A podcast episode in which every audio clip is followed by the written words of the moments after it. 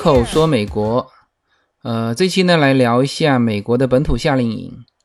那为什么这期这么早就开始聊呢？那其实时间不早哈，我在二月六号就参加过在洛杉矶这边的一个加州的吧，那也有外州的，就是夏令营的一个展会，里面有大几十家，快一百家的各地的夏令营在这边开一个大型的展会。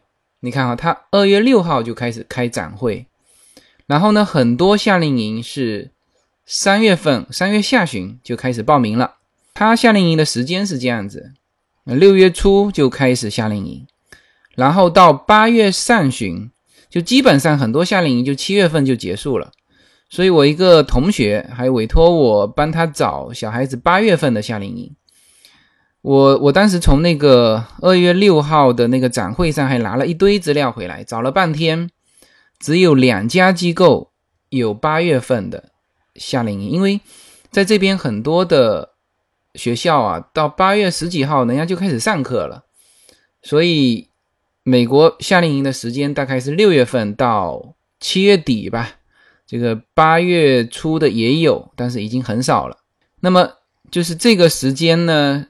就是现在的这个时间啊，是开始要考虑小孩子啊要上什么样的夏令营啊，决定清楚啊，等这个一开始报名就要赶紧去报，因为在美国这边就是或者说我在加州这边吧，我现在都不敢讲在美国这边，因为前一阵子还有一个听友跟我说，他说他是住在东部，然后有很多东西跟我们西部这边不太一样嘛。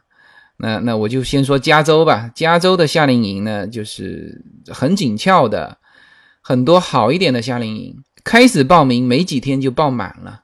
然后他这边满了就满了，你也没办法走后门。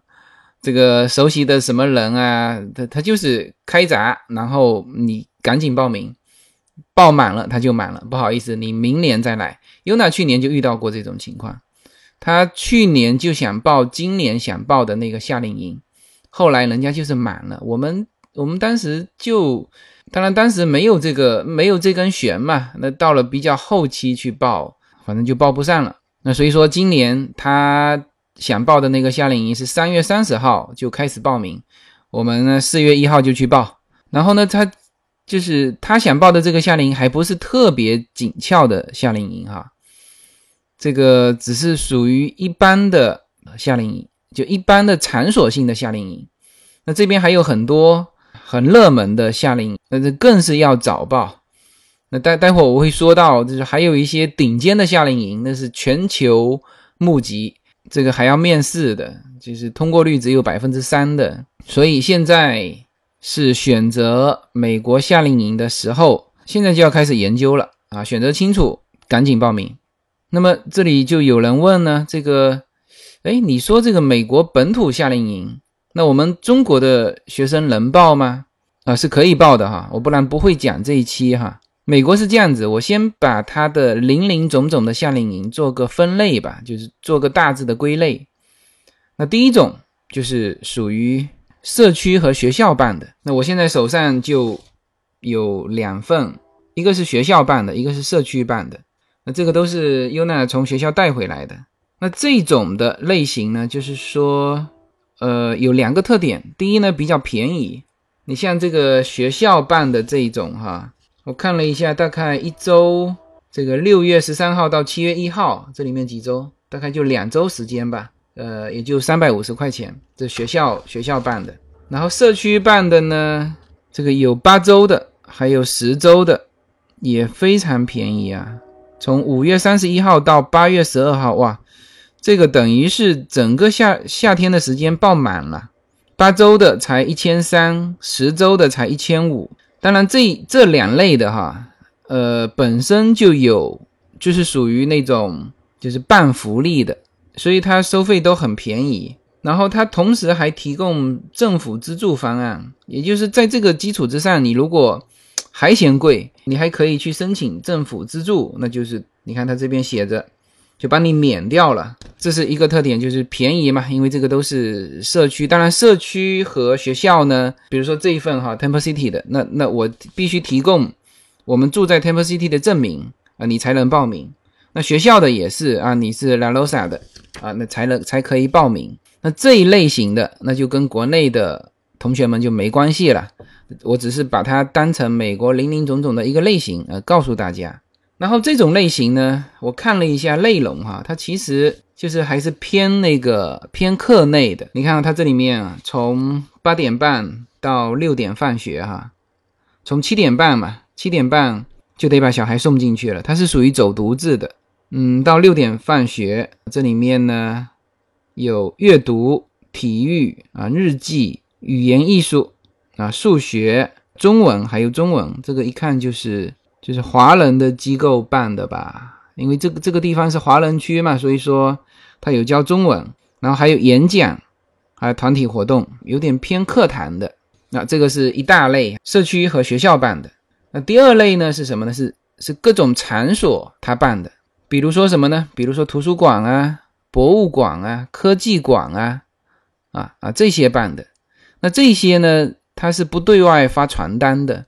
就是他只在自己的官网上挂出来，什么时候开始报名啊？这个详细的资讯啊，全部是在官网上挂出来。那么 Yuna 今年准备去报的就是 Huntington Library 的这个夏令营，就是去年我们就想报，但是呢迟了一步没报上。那因为我们是 Huntington Library 的会员嘛，所以所以这个报名的时候还可以优惠一点。那这些也很多机构，就包括长滩那边的。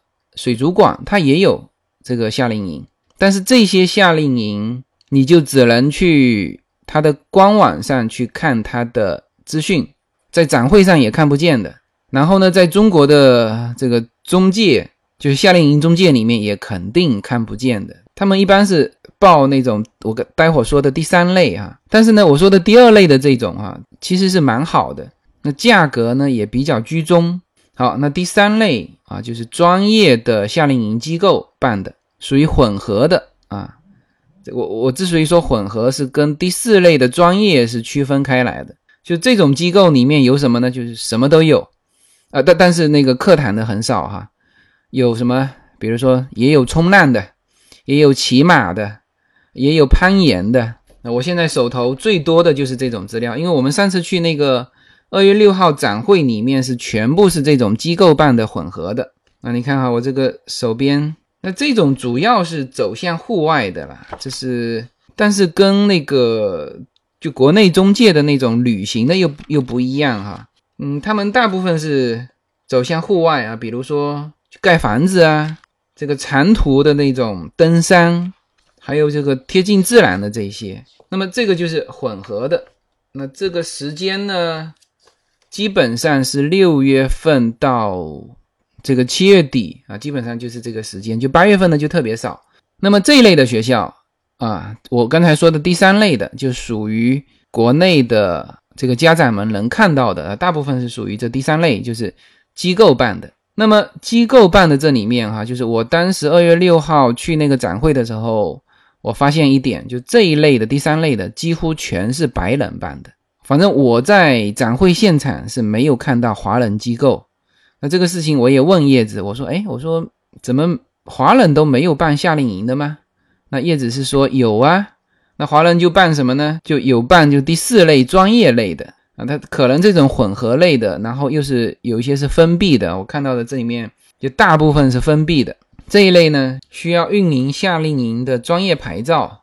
啊，那像这种夏令营就比较专业了，因为它除了要这个夏令营的专业牌照之外，那其实它所谓这个孩子们安全方面的考虑啊，反正种种的这种能够运营这种夏令营的啊，都是在这个领域嗯已经运营了很多年的，就是普通的机构恐怕很难去运营这种混合型的户外的封闭的夏令营。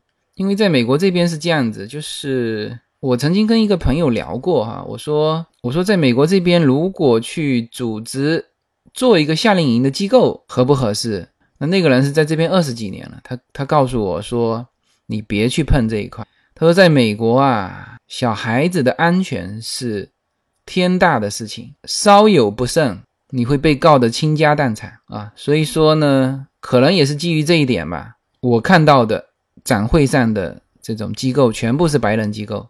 当然，华人可以做中介了。这个一基本上国内的这种中介机构也都是往这边去，就是帮国内的家长啊办一些手续，然后报名都是报这种的夏令营。好，这是第三类。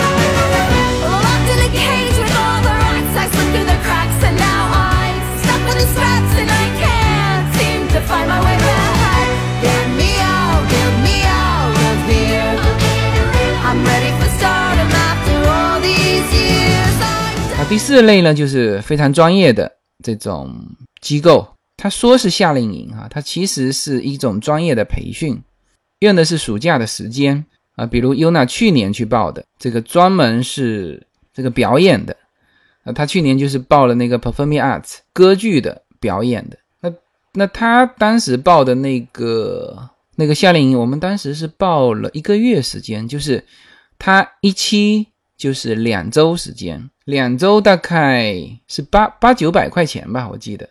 那么那个机构呢，还有什么呢？还有导演，还有化妆，就是属于这种，这种就叫专业的了。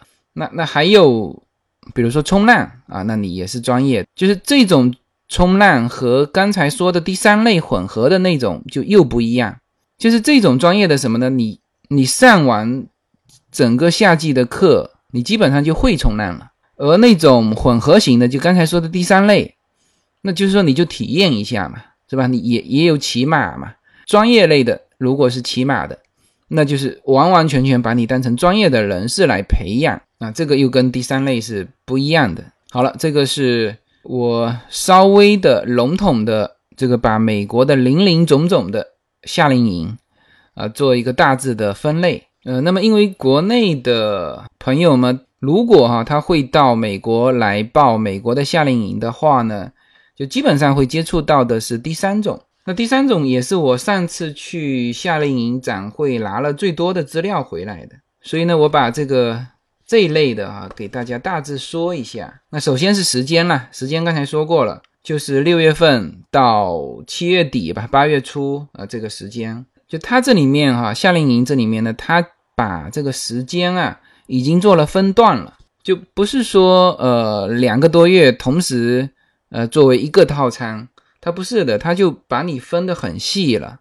这样我看每一本这个夏令营的书啊的宣传彩页啊，它已经分得非常细啊。比如说这个六月十九号开始，六月十九号到六月二十五号一千八，就一周的时间啊。第二阶段这个六月二十六号到七月九号三千四。哦，这个还蛮贵的呀，这个是纯户外的哈，封闭的，你看当然贵了啊。有这个什么，有帆船，有冲浪，有骑马，有射箭，还有到树林里面做各种活动了，还有攀岩，还有长途旅行，对吧？那这个就就很贵了。这个当然它这里面呢就是很详细啊，比如说六月十九号到六月二十五号的详细的，它它另外有写，大概是这样的。你看它这一直到。七月十号到七月二十三号又一段，这里面又是三千四。七月二十四号到八月六号两周时间啊，又是三千四，就是分段，你可以根据自己的时间去选择，可以全部参加，还是说分段参加？当然也根据自己的资金实力了。啊，这个是时间，然后呢，就形式而言，大部分是封闭的哈，啊，这种混合的。当然也有走读的，也有走读的，但是大部分是封闭的。也就是说，它有一个营地嘛。那这个是我我手边现在拿的是这个夏令营的营地哈。你看它这个营地啊，有住帐篷，这个帐篷旁边它有一个地图哈，就是把它整个营地给画出来。帐篷帐篷旁边是呃各种的游乐器器械，旁边还有熊啊熊的营地啊，就熊的活动的场所。那因为在这也很正常哈，在美国这边，我上次在优胜美地的时候就说过嘛，那边就有熊嘛，那你要防熊措施要出来了，食品要怎么放啊什么的。然后这边呢还有啊射箭啊的场馆，还有游艇啊，还有大型的一个体育馆啊，还有一个城堡，还有游泳池。然后内容呢，刚才就都讲过了。我现在手上拿的是一个就大熊湖的一个夏令营，你看这个活动也是混合型的，还要培养你击剑、滑板啊，还有这个就是探险型的，就是像这种叫做滚轴吧，滑轮啊，就是从一个山头滑滑到另外一个山头啊，还有打枪啊，那这个应该都是 high school 的，就是大悬湖这边的价格大概是一周，这里面写的是幺零五零，两周就是一千九百九啊，我说的都是美元哈。然后这个孩子的年龄上是这样子，他其实从 King Kindergarten 开始就有收，最大的是到十八岁嘛。有的夏令营它就是限定，我这就是高中营，那就是时间段我就标明了。那有的夏令营呢，它整个夏令营里面。就年龄段也是混的，就特别是这个低年级的，他比如说他可以是就是收的是 Kindergarten，直接到七年级，有的到十岁，有的到十二岁。当然它里面又分得很细啦，比如说就五岁到七岁的，那他是自己一个班嘛，但是他场所可能是也在这个整个夏令营里面。那七岁到十岁的一个班，那十岁到十二岁的一个班，然后内容都是不同的。然后具体报名的时候呢，就是己首先一个小孩自己多大，然后呢，你选择什么时间，你可以不把它全部报满嘛，你可以选择一个中间段，比啊，你看哈，我这个手头拿的这个夏令营就是纯户外的这个夏令营，它是六月二十五号到七月六号，十一天的时间，然后呢，这个年龄要求是九到十二岁，价格是四千一，都很细，然后呢，这里面有把它的。时间行程啊，第一天到第四天做什么？第五天、第六天是干嘛？第七天到第九天是什么？都写的非常细。那这个是关于年龄段。当然，它这个除了这种纯户外的这种夏令营啊，还有一些是跟智力有关的啊，比如说类似机器人这种方向的夏令营的。好，这个是大致的，就是美国本土夏令营的它的本色的机构。那这个大概就是呃，就目前国内的朋友能够通过中介看到的美国本土夏令营的，就这种类型的。当然，我觉得如果说国内的朋友呢，呃，能够直接能够参与到这种夏令营，那还是不错的。那不管是自己报名还是通过中介，但是好像中介，呃，目前国内大部分中介做的还不是这种夏令营，但是。我估计也有少部分，但这种呢，还是更建议哈，这个家长啊，自己到这些夏令营的官网上去报名啊，去下载资料去看。那当然，这个就是两方面素质要有了。第一，你家长自身的这种英文水平；第二呢，这个小孩子也要有这个英文的基础，因为你参与的是一个美国本土的夏令营嘛。那么在这里，那肯定是就不讲中文的了。很多华人小孩也在那里面，但是呢，彼此之间讲话全部讲英文。你像优娜去年去参加这个表演的这个夏令营，当然像这种夏令营，专业的夏令营，他的华人就已经少了哈，这个白人多。那但是就是华人之间，他们也不讲中文的，也是用英文交流。所以对于小孩子来说，你要有一定的英文基础。然后，如果如果具备这种能力，那我是觉得，呃，一定要去报啊，直接报到这种的夏令营里面来。那这样子呢，小孩子才叫做什么？真正的去参加美国的夏令营。当然，这是我建议的，呃，参加直接参加美国夏令营的最好的方式。但是呢，现在好像从这个国内的情况看啊。就大部分啊，那种夏令营啊，就是都只能叫旅游了，这就不叫夏令营。就很多看到的，呃，所谓的那种叫国际夏令营，内容呢，其实呃都是关于美国各大名校游嘛，或者说美国东西海岸十五天游。那这种我不不认为它叫夏令营啊，呃，这种甚至连游学都算不上，这叫这就直接就叫出国旅游。那还有一种就是。啊，就是不是说出去各个城市去玩的，那导是集中在美国的一个学校里面，然后呢，请一些白人老师，啊，这也叫国际夏令营。但是这个呢，充其量是什么？充其量叫做英文培训班。况且这种的团啊，基本上都是一起去的，同学之间全部是中国来的，互相之间一开口讲话又是中文出来，所以呢，即使是这种英文培训班，我估计啊，这个英文培训的效果也好不到哪里去。所以呢，国内目前这种通过中介哈，华人中介到美国来的所谓的这种国际夏令营，其实都不够理想。没有什么能够阻挡的向往。人生是一趟旅途，精彩的是沿途的风景。大家好，我是无限自由。非常高兴能够通过随口说美国这个节目来认识大家。我每周都会在洛杉矶为大家录制一期随口说美国。现在大家除了可以听到我的音频节目之外呢，还可以登录我的微信公众号。我公众号的名称是 L 一二零一零零一一五无限空间。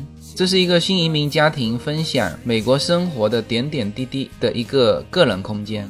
同时，为了更好的与大家互动，我还开通了与“随口说美国”同名的新浪微博。移动互联网的神奇之处呢，就是可以把同类的人拉得很近，天涯若比邻，世界地球村。让我们享受这个自由连接的世界吧。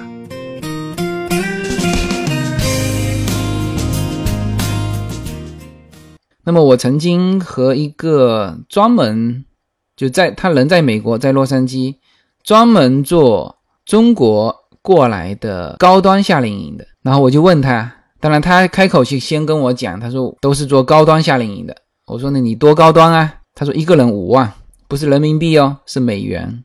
他说五万起。我说那你多多长时间？他说就十几天啊，十三天、十四天。我说你十三天十四天收人家五万美金，内容是什么？然后他跟我讲了一下内容啊，这个他说就全方位的啊，帝王式的服务。这个到这边当天就就就就搞一个非常像样的、就高规格的这种夏令营的这个启动仪式，要请这个加州的州长来啊，请这个什么的各种政要来。我说那这个是小孩来还是家长也来？我觉得家长来才有点意义嘛。那十几岁小孩来见加州州长有什么意义呢？他说没有，家长不来的。他说家长来非常麻烦，这个就是说说好了，就是小孩自己来，封闭式的。我说那十几岁的小孩去见这个加州的州长拍个照有意义吗？他们能聊出什么东西吗？哎，他说这个这个你不用管。他说家长就需要这样。然后后面的内容呢？那反正就是各种高大上嘛。然后他跟我讲完。然后我说，嗯，我说这种高端夏令营，就我如果国内的朋友哈，我不会推荐他去这种夏令营。那他问我，那他说，那你你的理想当中的夏令营是什么样？那我就把就是刚才第三类的这种混合的夏令营，我说了一遍。我说我觉得这种才是美国本土夏令营嘛，反正去户外呀，骑骑马呀，这个这个玩玩冲浪啊，最好是什么呢？最好不要中国一个团一起来，就是要要穿插到美国的学生当中去。我说这样他英文水平才会提高啊，他这样才能够真正的感受美国的生活啊。那个人呢，就完全不同意我的意见。他说你这个是你自己很理想化的想法。他说这种夏令营不适合国内的家庭，为什么呢？像这种夏令营，就中国的小孩呀，他有的时候受不了这个苦。他说：“你看哈，你那种夏令营封闭式的，早上七点半起床，有的时候是长途的这种拉练登山啊，那中国小孩受不了的。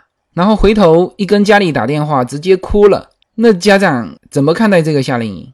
他说他之前就就搞过这种的啊，结果对于这种夏令营的印象是，就是国内家长的印象也不好，因为国内家长没过来嘛，他听到的都是孩子回去之后诉的那些苦。”住又是住帐篷，这个什么事情又要都要自己做啊？有的夏令营还是那种就户外嘛，还是去体验那种伐木啊，什么锯木头啊？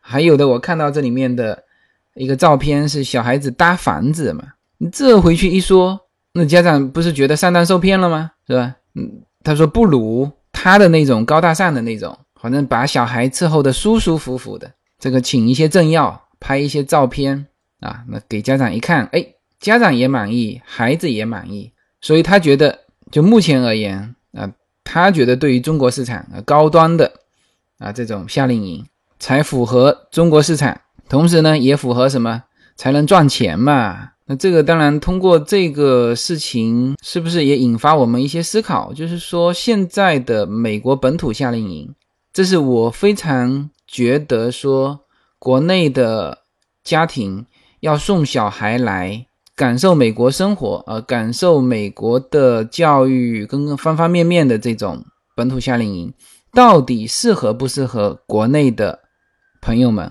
那这是一个思考啊，我觉得。现在可能蛮多送到美国这边的夏令营啊，还是我刚才说的那三种，啊，一个是旅游团嘛，一个叫英文培训班嘛，一个叫做就富二代俱乐部，其实蛮多的。当然，除了这个极端的情况哈，那即使是比较正常的，通过这种华人的中介机构参与到美国夏令营的，也都还有一些误区。啊，比如说几个误区哈。第一呢，就是参加夏令营啊，能不能提高孩子的英文水平？那这个应该是说很有限哈。大部分的孩子在这边呢，基本上都是只参加一个月左右的这个夏令营。那么就算是参加美国的本土夏令营，他但凡里面有一起从国内出去的中国的孩子，那他们还是愿意跟中国的孩子在一起玩。然后呢，因为老外小孩嘛，人家自然他们玩在一起。你你你不开口说英文，人家是不会跟你主动搭讪的。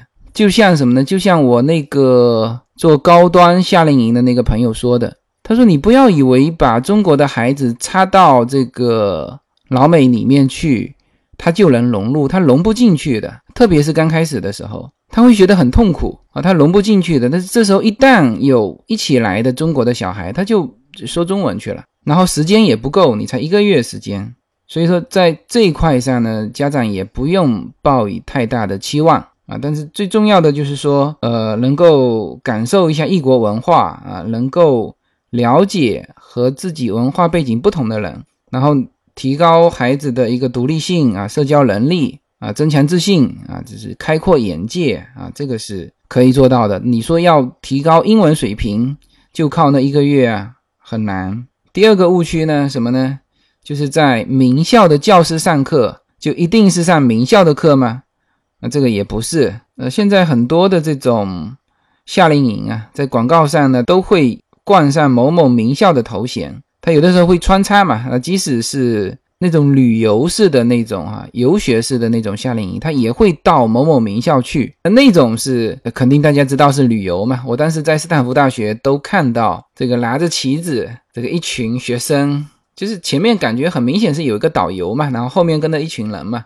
那这个就是就到了名校了啊。这个是当然是做的最初级的了，稍微好一点的啊，他会有那么几天的半天时间在这所学校。那么这种情况下。他肯定就不是说上这个学校的课嘛，那还有就是什么呢？他他全日制的在这边，你就以为是上这个名校的课了吗？也不是，因为大部分的学校呢，在暑期期间啊，会把什么呢？会把这个学校租出去，租给各种的校外的教育机构来办各种的培训啊、游学啊。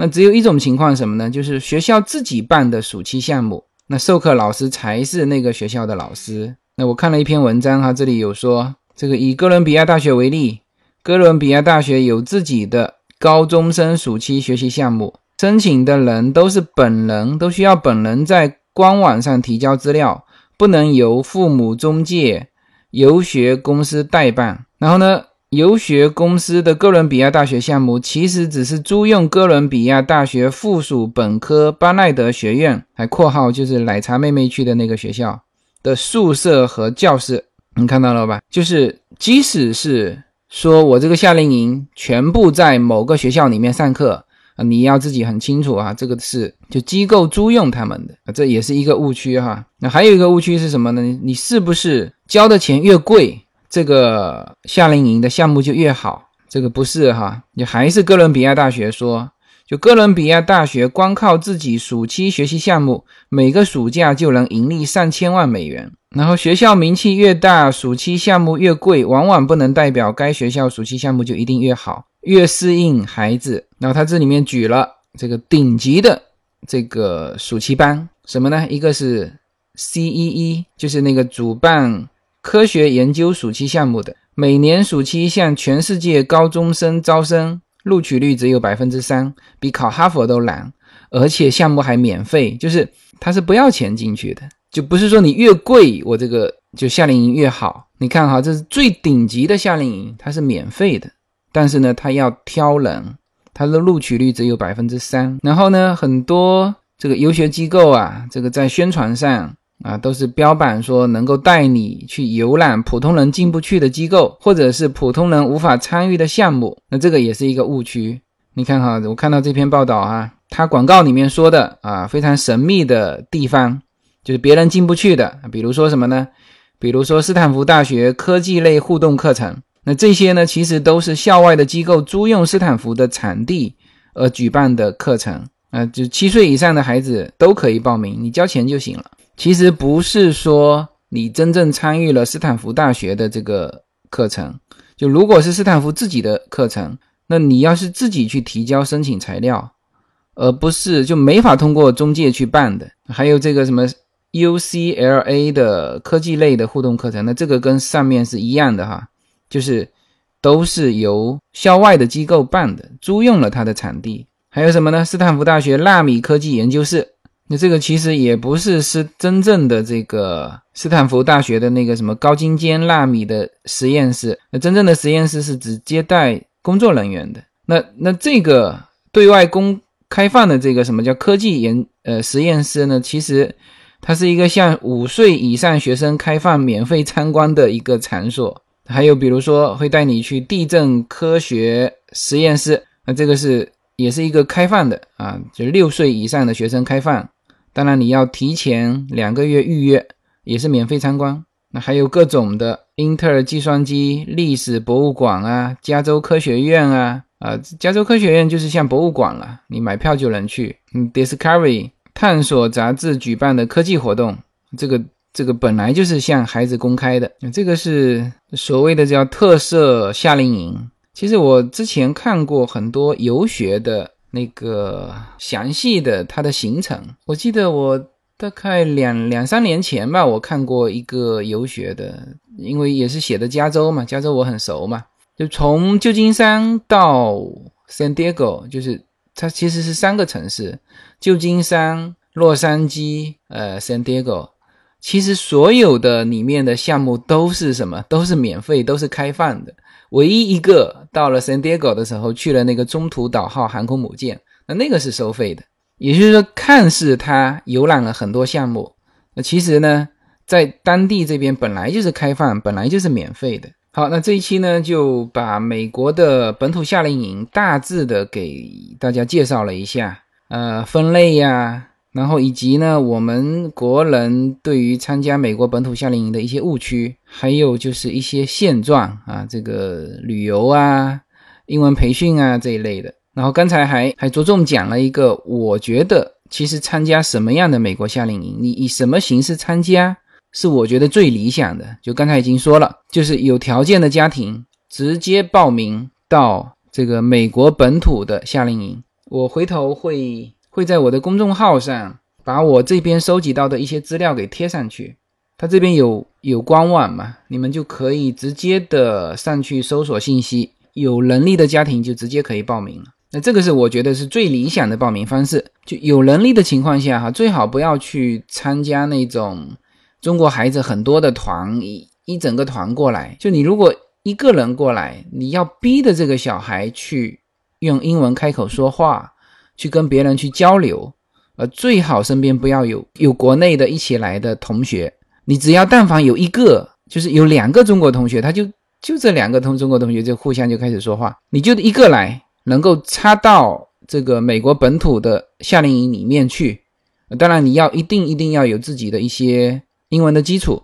那这样子呢，对于你小孩的语言能力的提高，感受美国生活，真正感受美国的教育。去融入这边的文化，才是最有效果的，好吧？那这个就是我对于国内的孩子如何参与美国本土夏令营的自己的一些观点，好吧？那这一期呢就聊到这里，呃，觉得有价值，呃，欢迎给我打赏，觉得我的专辑不错，请帮忙推广啊！这几天这个嗓子有点问题，声音有点沙哑，好吧？谢谢大家。